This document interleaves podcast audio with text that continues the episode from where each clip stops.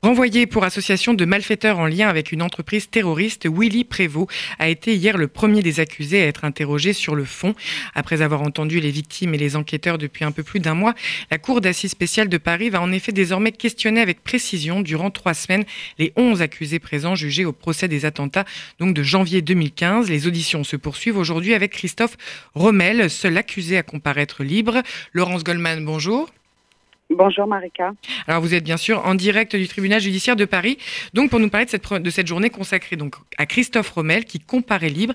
Il n'est pas jugé en effet pour des faits de terrorisme, mais juste pour association de malfaiteurs. C'est bien ça, Laurence? Ah Oui, Marika, Christophe Rommel a 30 ans. Il est, vous l'avez dit, le seul accusé à comparaître libre devant cette cour d'assises spéciale, car le chef d'accusation d'entreprise terroriste a été abandonné à l'issue de sa garde à vue. Il, comparaît donc pour association de malfaiteurs et risque 10 ans de réclusion criminelle. D'origine antillaise, il vivait à Rissorangis, mais c'est dans la cité de la Grande Borne à Grigny qu'il a rencontré Willy Prévost, pardon, devenu son ami, son grand pote. Dès que je me levais le matin, je l'appelais, raconte-t-il. Prévost s'est présenté hier devant la cour comme l'homme de main sous influence de Koulibaly. C'est lui qui a acheté la voiture, cette Renault Scénic utilisée par le terroriste pour se rendre à l'hypercachère.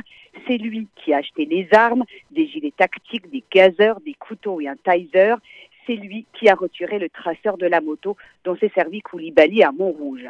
Christophe Rommel est à la barre. Crâne rasé, blouson beige, jean et basket. Il a accompagné son ami Prévost dans toutes ses affaires.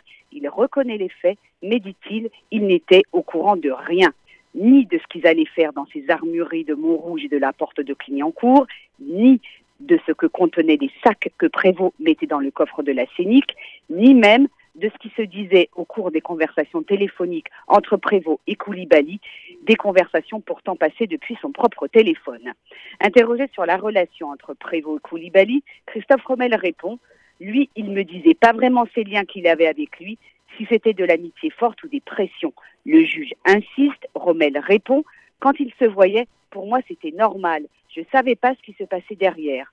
Vous ne saviez pas ce qu'il faisait demande le juge ça me regarde pas, je vais pas serrer la main à Koulibaly, je ne le connais pas, je veux pas me mêler de leur discussion, je reste à l'écart. Le ton est le même lorsque l'assesseur aborde le sujet de l'achat des armes. On était au centre commercial, on était quatre. Willy a dit venez avec moi. On a dit on y va, on est parti. Moi et la personne qui avait le permis, on est resté dans la voiture. Willy a déposé le sac dans le coffre. J'ai posé aucune question. Quand je sortais, c'était pour sortir de la ville, c'est tout. À chaque fois qu'il fallait accompagner, j'ai dit oui, on y va. Dans ma tête, c'était juste j'accompagne quoi. J'ai su après.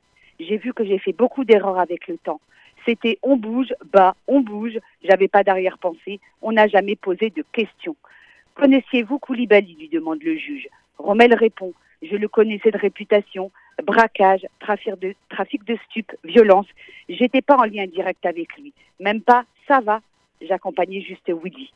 Arrivent ensuite les questions relatives à la religion. Rommel est un converti qui fréquentait la mosquée de Sainte-Geneviève-des-Bois jusqu'à l'été 2014.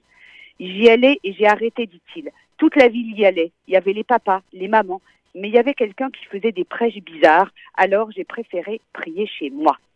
Maître Laurence Sechman, avocate des parties civiles dans le dossier d'hypercachère, prend alors la parole.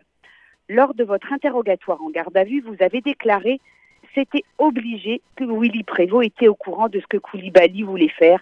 C'était obligé qu'il lui demande pourquoi on a acheté des armes. Aujourd'hui, vous nous dites le contraire. Réponse de l'accusé.